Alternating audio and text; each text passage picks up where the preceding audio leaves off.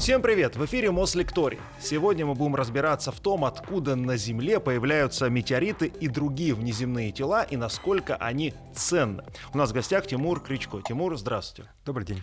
Ну вот э, сразу окунаясь в свое детство, мы все мальчишками бегали э, по двору, собирали какие-то интересные камни, находили, и сразу называли их метеоритами. Вот. Э, есть в этих словах какая-то правда и мыслях, ребят? На самом деле все зависит от того, где эти мальчики и девочки бегают и где они ищут.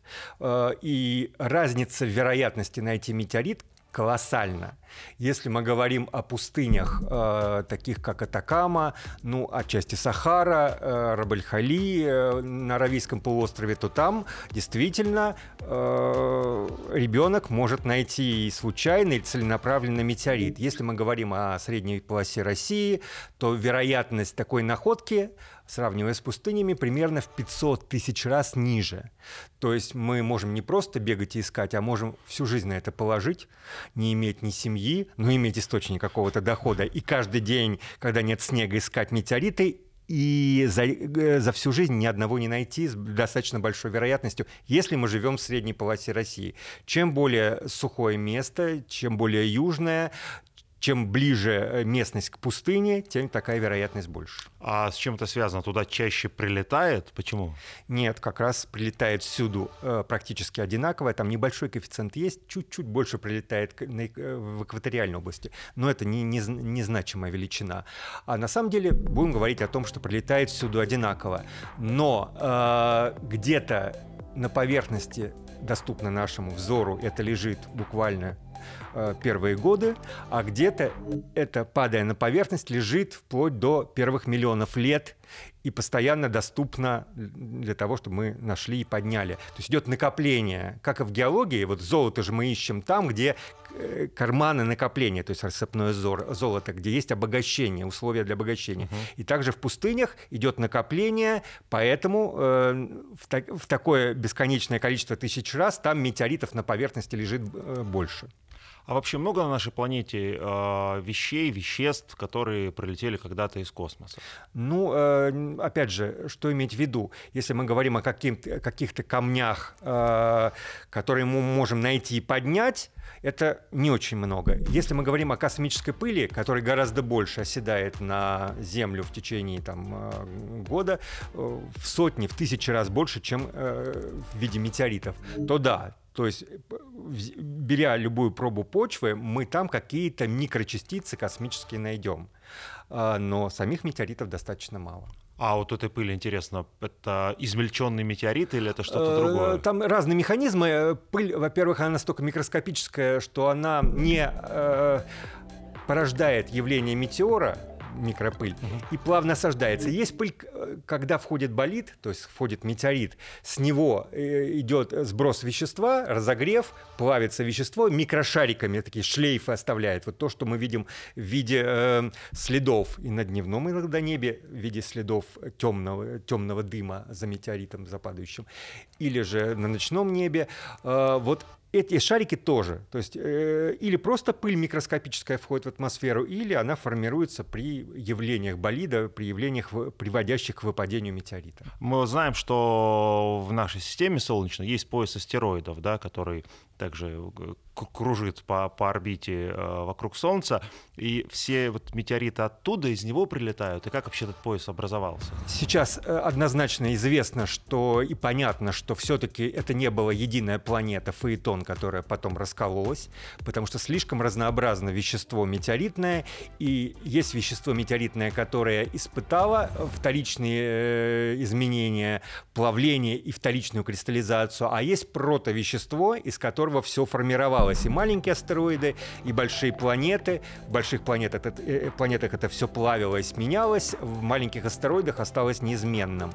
Вот. Э, поэтому э, мы знаем, что объектов было много. И в поясе астероидов, и в ранней Солнечной системе этот пояс как бы распространялся гораздо на более обширные территории вокруг Солнца. Но сейчас большинство метеоритов действительно в поясе астероидов, но там есть нек- некоторые явления, которые выбрасывают астероиды э, или за, туда за Юпитер, или наоборот, во внутренней части Солнечной системы появляются астероиды, которые пересекаются с орбитой Земли и являются потенциально опасными, сближающимися э, с Землей и потенциально опасными.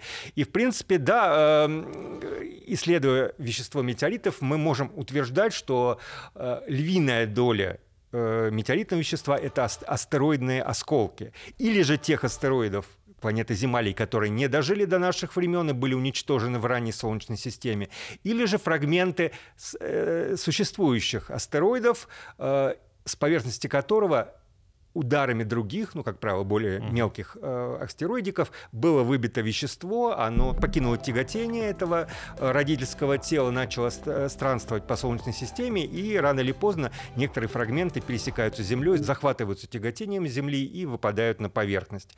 И мы знаем пока достоверно только, что существуют лунные метеориты, выбитые с Луны, и марсианские метеориты, выбитые с Марса. Да, э, их немало уже найдено, и есть четкая привязка. Все остальное — это вот астероидное вещество маленьких астероидов или крупных астероидов. А с Луны или Марса выбитые мы знаем, потому что они ближе всего к нам, а от них просто долетает чаще? Э, нет, ну Марс-то не, не очень близко, Луна действительно близко. Э, просто если тело более крупное, чем Марс, и еще э, обладает атмосферой типа Венеры, угу. там просто динамически невозможно, какой бы крупный астероид не, не ударил по Венере, ну, единственное, если полностью он ее расколет, это ну, такое практически невозможно. А в разумных пределах пределах вот это его кратерообразование, то есть он пробьет даже атмосферу, образует кратер, возможно, но э, энергии не хватит на то, чтобы вещество поверхности Венеры обрело вторую космическую скорость mm, для и Венеры улетело. И, и улетело. Оно все равно упадет обратно. И то же самое для современной Земли. И вот сейчас как раз э, очень активно идет обсуждение, якобы нашли метеорит, который очень схож с земными породами и по изотопии, и по составу, и, возможно, он реально был выбит э, с Земли, но э, наиболее здравомыслящие ученые говорят о том, что такое, наверное, возможно было в ранней Земле, когда она только формировалась, когда еще не было нормальной атмосферы, она была еще меньше размером. Тогда, вот 4 с лишним миллиарда лет, могло реально выбить э, этот, этот фрагмент э, странствовал долгое время по Солнечной системе, потом еще дополнительно дробился, и вот с него что-то долетело. Такое возможно. Но э, вулканы, судя по всему, и э, современная Земля с ее толстой атмосферой не позволяет вот, образоваться такому метеориту, который бы полетал бы, а потом вернулся на Землю. Мы уже сказали такие слова, как метеорит, астероид, еще есть комета. Чем вообще они отличаются друг от друга? Давайте к понятиям, вот, которые мы оперируем, чтобы да. понимать, в чем разница. Ну, астероиды, э, тоже их можно разделить на два типа. Один тип ближе к кометам, а другой тип э, дальше. И именно вот с обычных, ну, скажем так, астероидов, у которых нету углерода, нету пород, которые формировались при наличии жидкой, жидкой воды, вот с них мы имеем э, самое большое количество метеоритов, которые долетают э, до Земли. Э, чаще всего это обыкновенные хондриты. Ну, по-английски ordinary, в российской транскрипции обыкновенные, хотя они тоже не обыкновенные, ну, да. но вот такое название. Э, это безводные породы, и там как раз органики никакой нет. А те астероиды, которые формировались далеко за так называемой снеговой линией, там, где в определенный момент времени еще эволюции их э, присутствовала жидкая вода, судя по всему, они очень обогащены органикой. И вот э, вплоть до того, что есть метеориты, прилетающие с тех астероидов, у которых большое количество количество аминокислот содержится, там до 70 аминокислот, э, вот метеорит Мерчисон. Это называется углистые хондриты. Они действительно более темные, часто черные, тоже со вкраплениями, тоже с хондрами. Вот. И э, на самом деле, судя по всему, вот граница между такими углистыми астероидами и кометами, она размыта. И поэтому до сих пор есть некая дискуссия, существует так называемый CI, хондриты углистые. Это вещество очень легкое, но оно не плавает, но очень-очень рыхлое, ну как уголь. Страшно нестойкое. И все метеориты этой, этой подгруппы, которые были найдены на Земле, они найдены были сразу после падения болидов. То есть выпадали, и люди поднимали. Их буквально вот пять штук. Еще там несколько фрагментов в Антарктиде. То есть они настолько нестойкие, что после первого дождя этот метеорит, вот такая вот глина, черная глина, еще запашистая, они очень часто пахнут после падения, буквально растворяются и как бы превращаются в глину. Поэтому даже в пустынях их не находят, настолько они нестойкие. И вот только по поводу этих пяти метеоритов идут споры. Кометное это вещество или все-таки вот такие вот углистые астероиды очень близки к кометам. До сих пор однозначно здесь ответа нет.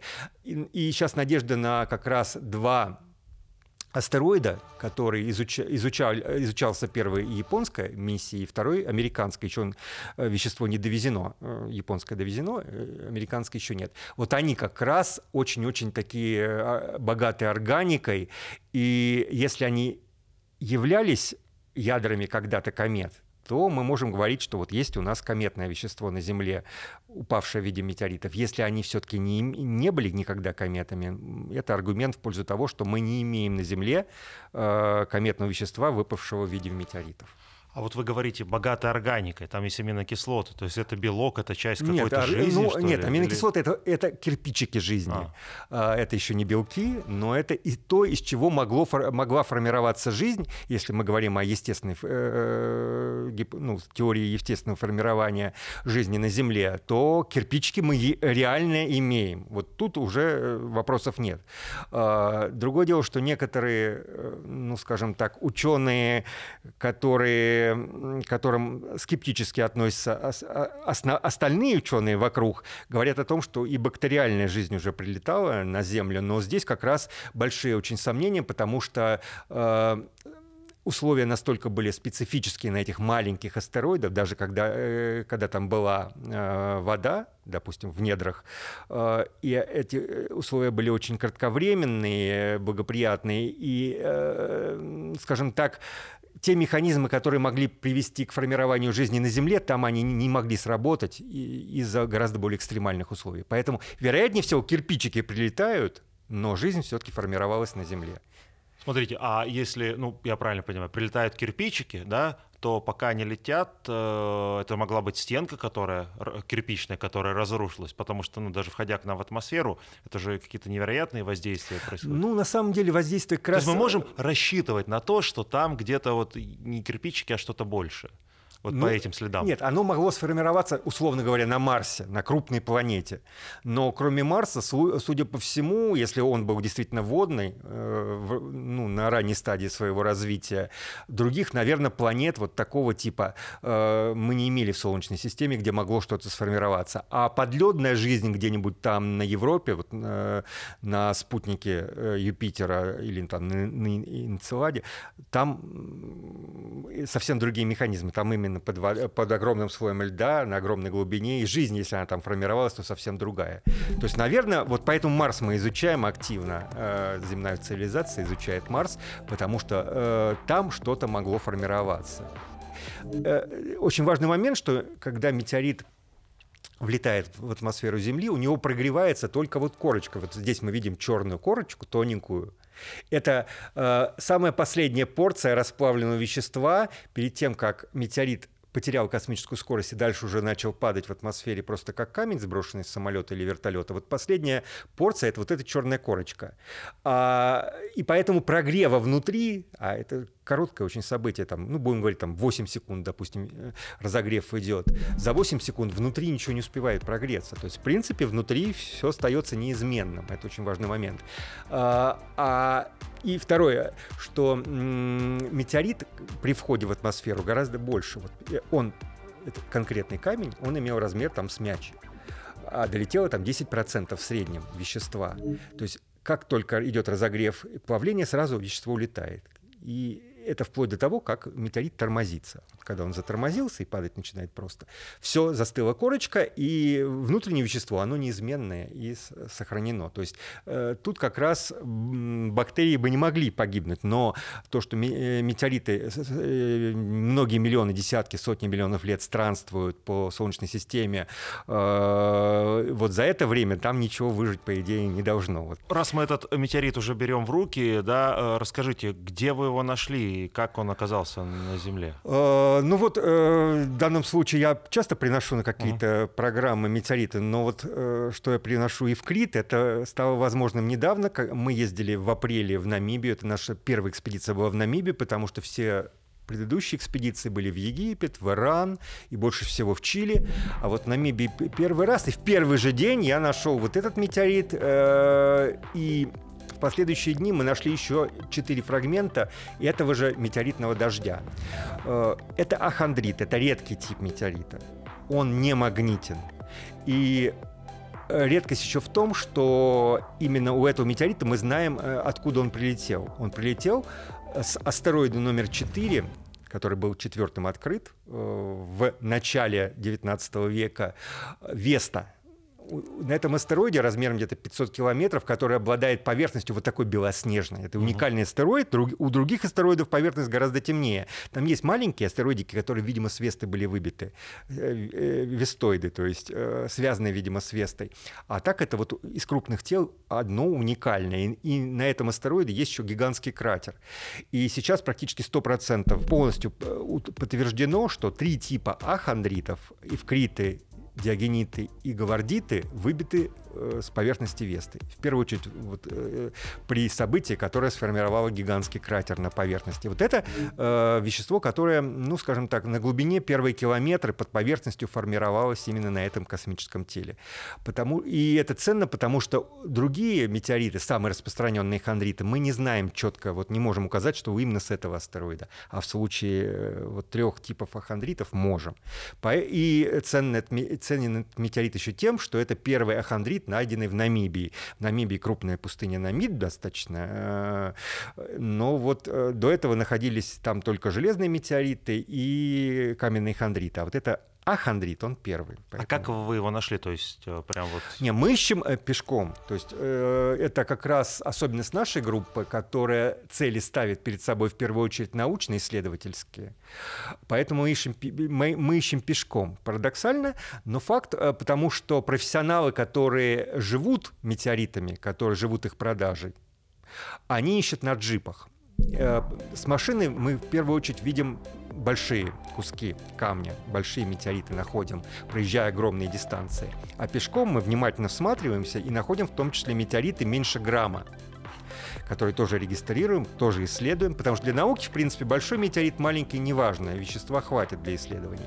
Ну, с, с грамма, конечно, маловато, но если 10, 15, 20 грамм уже прекрасно. Вот. А для бизнеса чем больше, тем лучше. Поэтому у нас вот как раз наши цели диктуют э, и способ поиска. Поиск в пустынях визуальный. Поиск ведется в первую очередь в пустынях каменных. Для нас пустыня э, очень часто это пески, дюны, ну, да. барханы. А на самом деле где-то 70% пустынь, поверхности пустыни, это каменные пустыни. Э, часто это известняковые плато, древ... древнее дно моря, которое вздымается, э, перестает быть э, дном водоема, и потихонечку вот существует в виде таких плато или плоскогорий плавно разрушающихся. И вот на них, как на скатертях, таких ровных скатертях, расстеленных под звездами, в первую очередь ведется поиск метеоритов, потому что упал метеорит, как я уже сказал, он не имеет космической скорости э, разумного размера метеорит, когда встречается с Землей. Он просто падает как камень. И обычно не образует никакого кратера, если твердая поверхность так и лежит на поверхности. Даже чуть углубиться, э, известняк мел, э, мягкий, он разрушается, выдувается, Э, а, а метеорит появляется на поверхности и дальше до ней, на ней существует. Никуда он оттуда деться не может, пока не развалится. И мы ищем глазами. Единственный наш прибор, который мы используем э, постоянно, это э, палка с сильным неодимовым магнитом, потому что мы знаем, что 97, 98, 99% процентов метеоритов магнитные.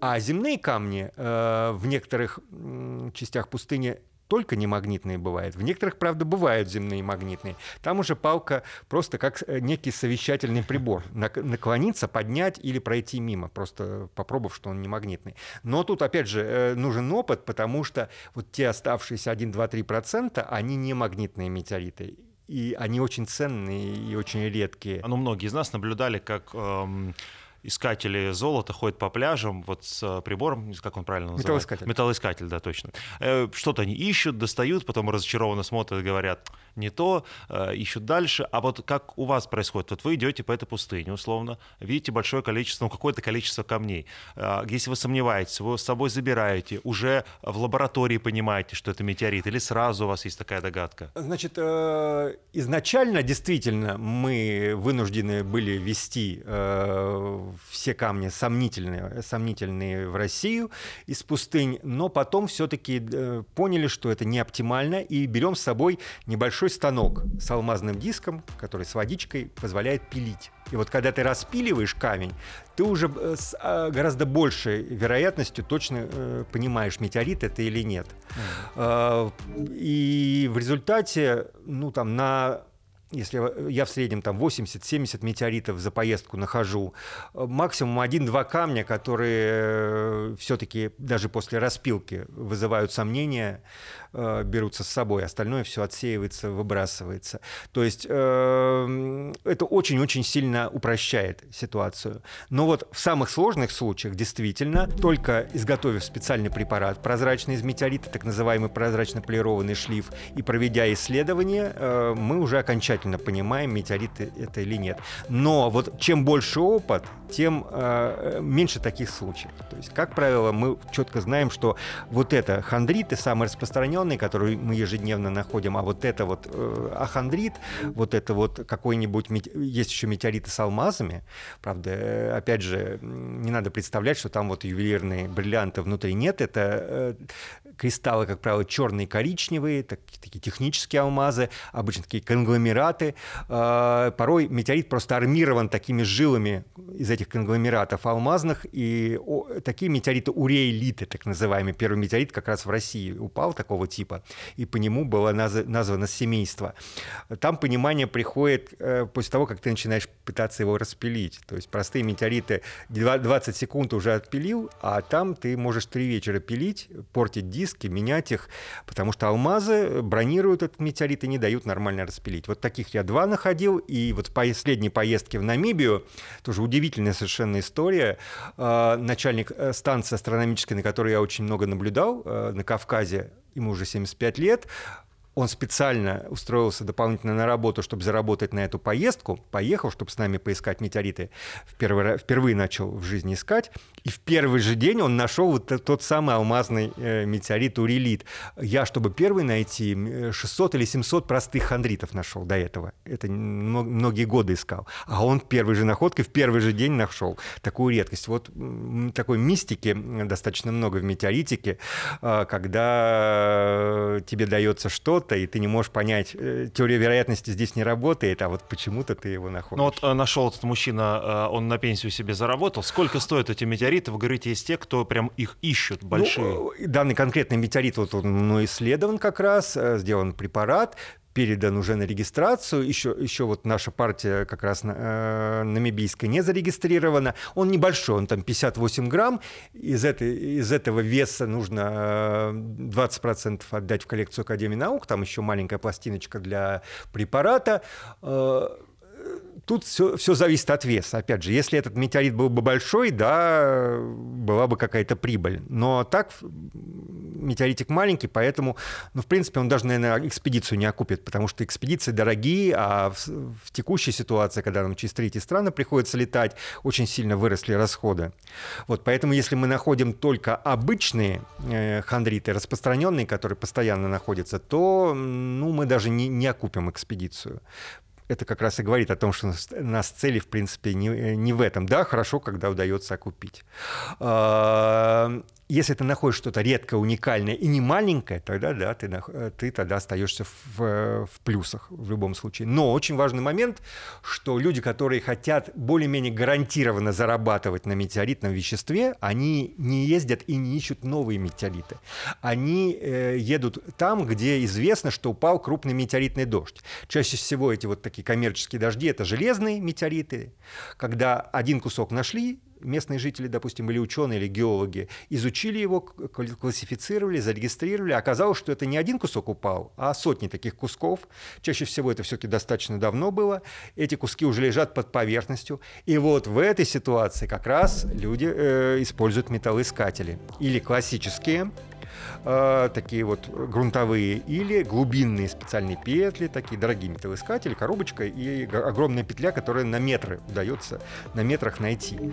Это в случае железных или железокаменных метеоритов, где очень много железа. Если мы говорим о каменных метеоритах-хондритах, где железо рассеянное, э, там нужно, если мы грунтовиком ищем, подбирать специальные приборы, специально его настраивать, потому что простой метеор... дешевый металлоискатель под куски железа или куски э, цветных металлов, они не ловят рассеянный металл.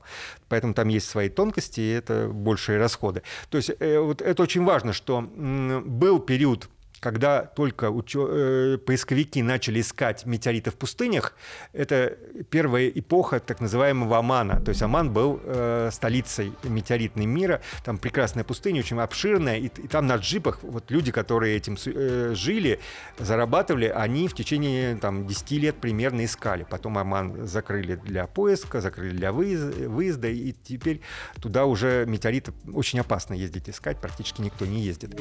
Вот. И вот в ту эпоху, да, люди, найдя несколько лунных метеоритов, крупных марсианских метеоритов, да, заработали и большие деньги. Сейчас э, вторая, э, время второй столицы Марокко, Марокко и э, лежащие вокруг страны э, северно, северо-западной Африки, там местные жители, не экспедиции из первых стран, вот, скажем так, э, Европы и Америки, а местные жители в первую очередь ищут, и у них эти метеориты закупают местные дилеры, и потом уже перепродают в Европу и в Америку. Там вот э, десятки тысяч людей, раньше они пасли скот, просто ходили, э, переходили границы туда-сюда, э, как, ну, как цыгане, можно сказать, как намады, э, путеше путешествовали, не имея вообще средств очень часто. А теперь они все ходят и ищут метеориты. Кто-то с палочкой, кто-то без.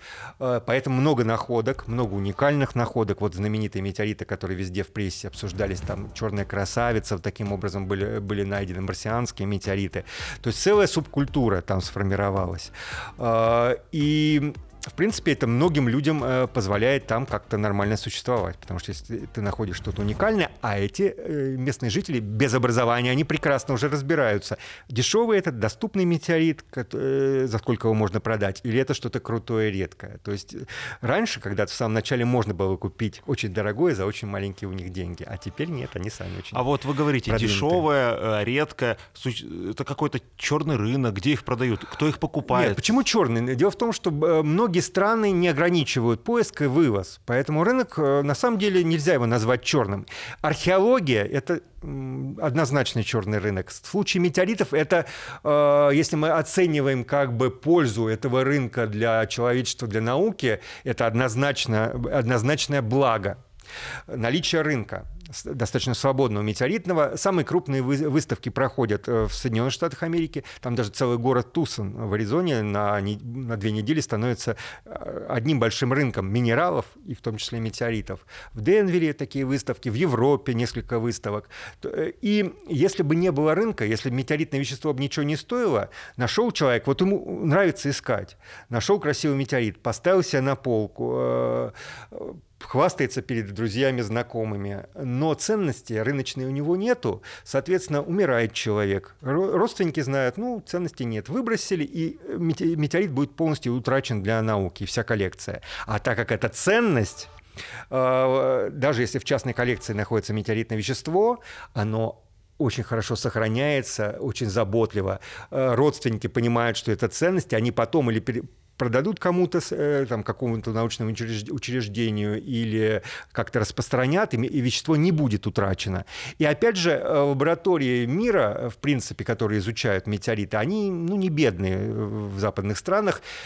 Только НАСА у нас. НАСА не имеет права покупать только принимать в дар. Вот в частности, Челябинский метеорит, фрагменты, э, мы дарили как раз для исследования в НАСА, э, потому что не могли купить. А большинство университетских, каких-то институтских э, лабораторий, они прекрасно могут купить. И вот то, что любой редкий метеорит доступен к покупке, пусть маленький кусочек они могут себе позволить, но для исследования это достаточно, это прекрасное благо, это возможность для любого ученого, для любой группы получить доступ к веществу.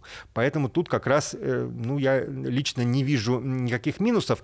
Э, минус был вот как раз в Марокко. Там Метеориты неизвестно, где кто нашел.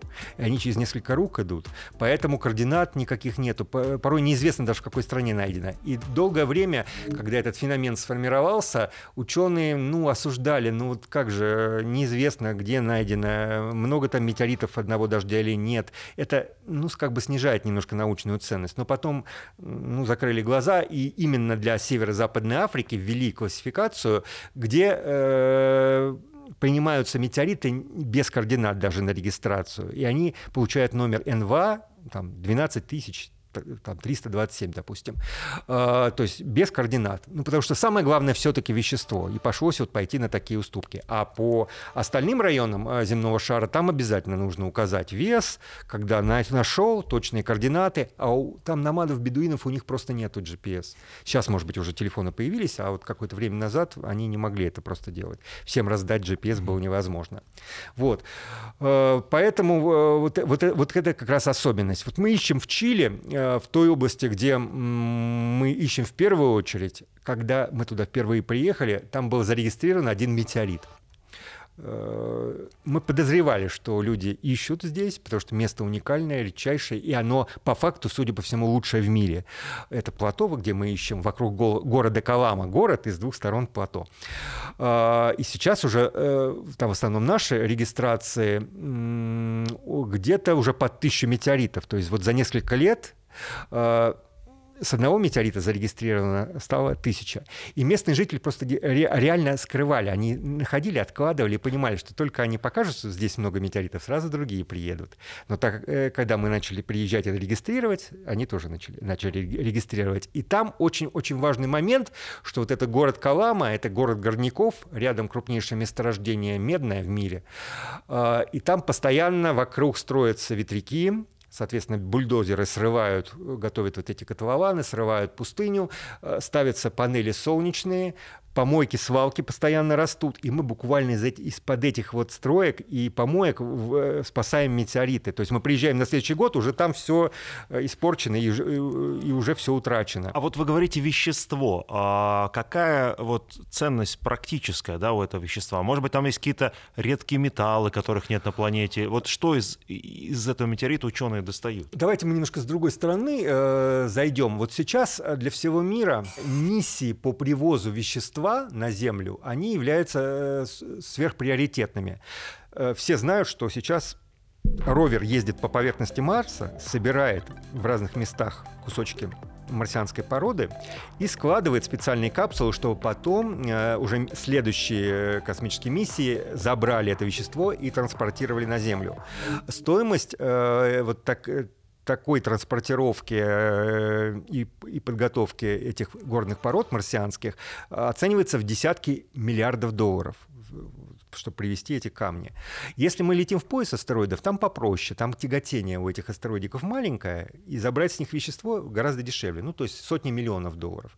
Для Луны, ну, тоже порядка там, миллиарда долларов. И э, это действительно вот цель э, чуть ли не номер один э, в космонавтике ближайшего будущего.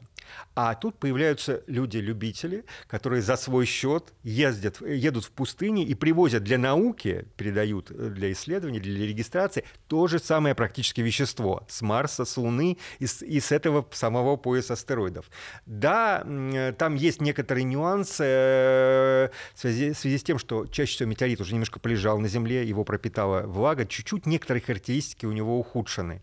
Плюс метеорит процессе выбивания с поверхности того же Марса испытывает гигантские ускорения и на веществе, э, и температуры, и как бы, ударные волны сквозь него проходят. Немножко вещество порой перестраивается, чуть-чуть меняется. То есть сказать, что метеориты на 100% тождественны того, что при, привезут с пояса астероидов с Луны или с Марса, нельзя, но на 80% такое тождество есть. Так а что там хотят внутри а, найти? Мы, э, для чего мы ищем? Опять же, два момента. Первый момент – это все-таки э, цивилизация уже потихонечку ищет э, те полезные ископаемые, которые можно привозить достаточно отдаленно все-таки еще будущее, будущем на, земле, на Землю. Это в первую очередь, там вот, ну, гелий-3, понятно, это все слышали. Это платиновые минералы, э, платиновые группы, которые в железных метеоритах достаточно актив, много их существует. Какие-то другие веще, вещества, то есть когда стоимость добычи рано или поздно на астероидах полезных ископаемых сравнится со стоимостью добычи на Земле, Э, начнется эксплуатация пояса астероидов, э, будут конкретно, конкретно астероиды, обогащенные тем или иным элементом, разрабатываться то или, э, тем или иным минералом. Пока это отдаленное будущее, но реально уже вопросы о собственности стоят на обсуждении международного сообщества. То есть э, уже некоторые частные корпорации об этом думают. Сейчас будет миссия психи как раз к, к астероиду, который изначально считали вообще э, куском железа гигантским. Сейчас немножко есть сомнения по этому поводу. Как раз э, с прицелом на то, что эксплуатировать его недра рано или поздно.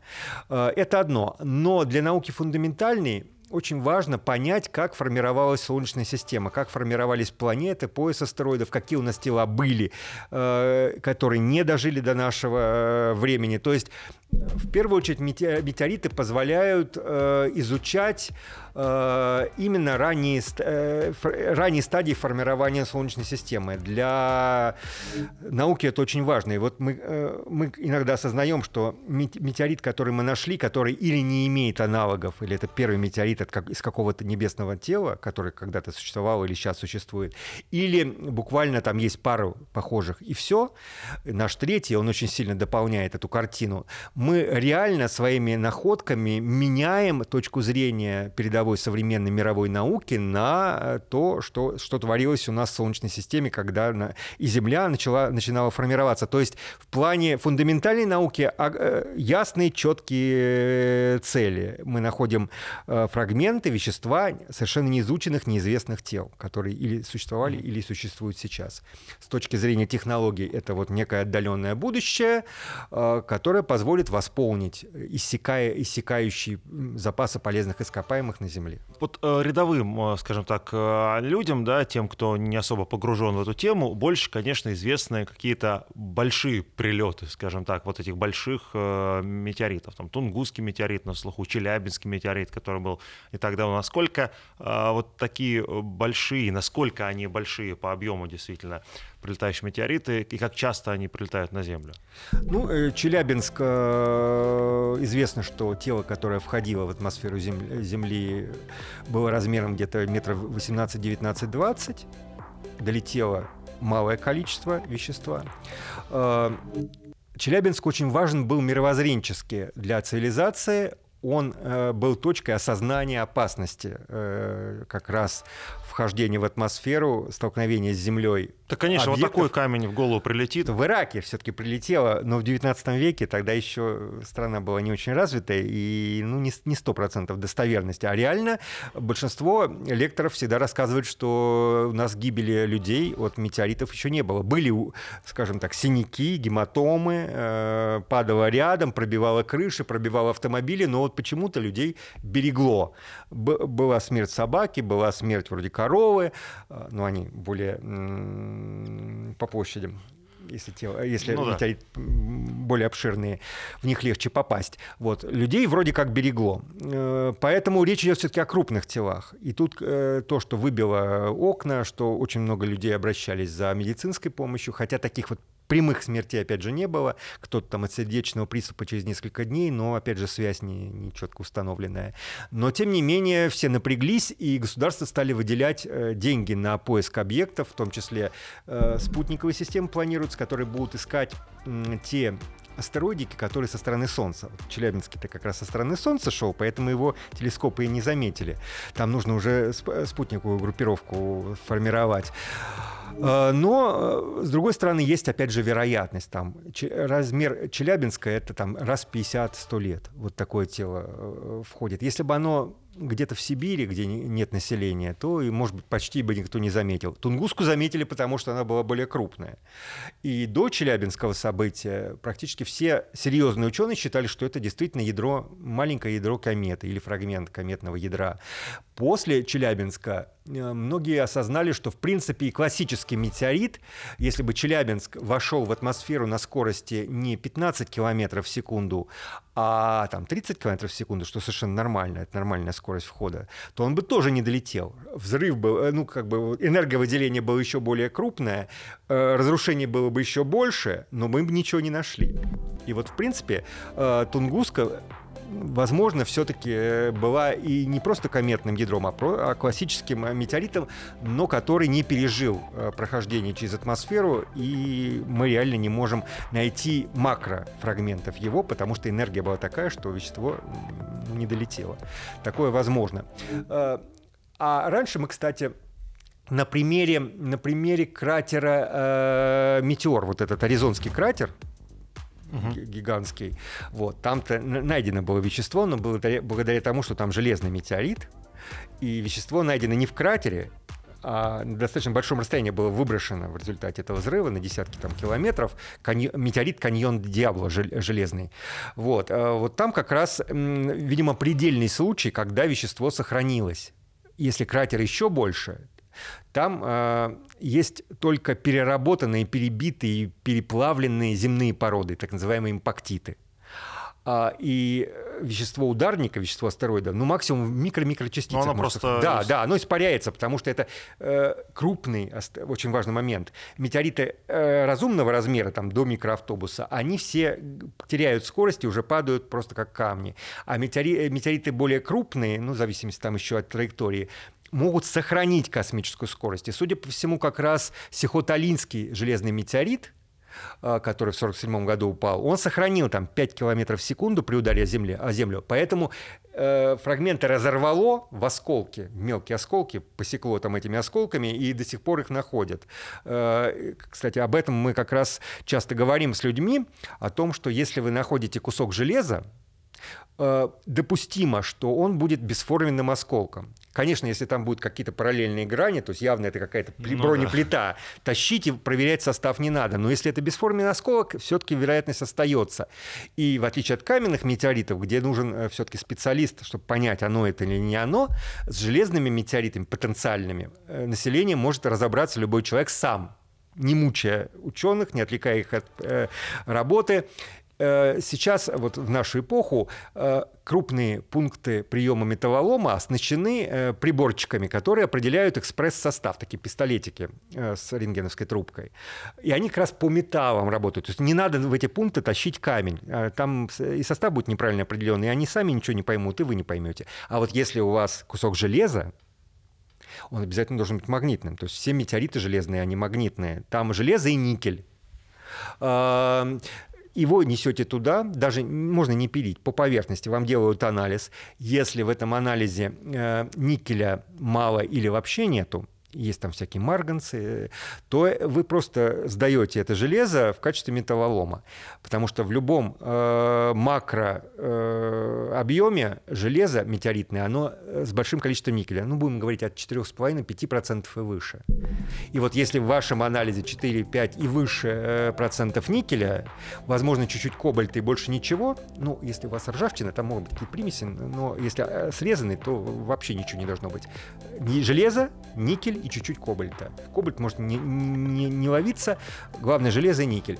Если так, то несете ученым разбираться. Большой вероятности, что это метеорит. Если никеля меньше 4,5%, э, особенно совсем мало, то никакого шанса, что это метеорит нет. И надо просто отдавать и все. То есть сам человек способен разобраться вот благодаря тому, что эти приборчики доступны. А этим операторам они, в принципе, им самим интересны. Вот вы сказали, что после Челябинского метеорита э, стали ученые да, смотреть в сторону безопасности безопасности, понимая, что что-то аналогичное и больше может прилететь. Насколько да. сегодня а, там, не знаю, в нашей стране или в целом планета защищена и прогнозирует вот такие вот а, падения? Э, идет прогресс. То есть из года в год э, все больше и больше известно становится астероидов э, потенциально опасных э, до какого-то диаметра. То есть, э, допустим, в течение десятилетия мы можем, прошедшего вот с 2013 года, мы уже можем предсказывать столкновения с гораздо большим количеством объектов меньшего размера, чем было до этого. На самом деле Челябинск, он действительно маленький. То есть, э, чтобы все тела размером 20 метров э, обнаружить определить их орбиту и сопровождать, еще, я думаю, что лет сто пройдет. Но мы все-таки говорим о катастрофах э, достаточно глобальных. И э, астероид размером 100-150 метров уже может такую катастрофу вы, вызвать, то есть действительно уничтожить, если над городом будет это явление, вторжение э, астероида, то э, огромные жертвы и разрушения. То есть в первую очередь вот такие тела пытаются все, все найти, все каталогизировать и их отслеживать. Там что-то на нас летит большое, вот, или пока все в порядке? Все следят за апофисом. Э, самое крупное и самое опасное остается э, сближение с апофисом в 29 году, потом в 36, 36 году. Коррекция будет по 29 году, насколько он опасен будет в следующее сближение. Пока вот э, реально бояться нечего. И из года в год все-таки усилиями всего международного астрономического сообщества достоверно вероятность э, отсутствия этой опасности становится все больше и больше. Как говорится, апофис с ним. А, вам огромное спасибо. Вы знаете, я вот прям в эфире взял бы с вас обещание, чтобы вы еще к нам пришли, потому что, по-моему, я задал два вопроса из 20, которые у меня были. Вот, но при этом вы так интересно рассказывали. Спасибо, это удивительно. Подержусь еще за метеорит. Надеюсь, э, э, это придаст мне какие-то силы, как супермену. Спасибо. Большое спасибо.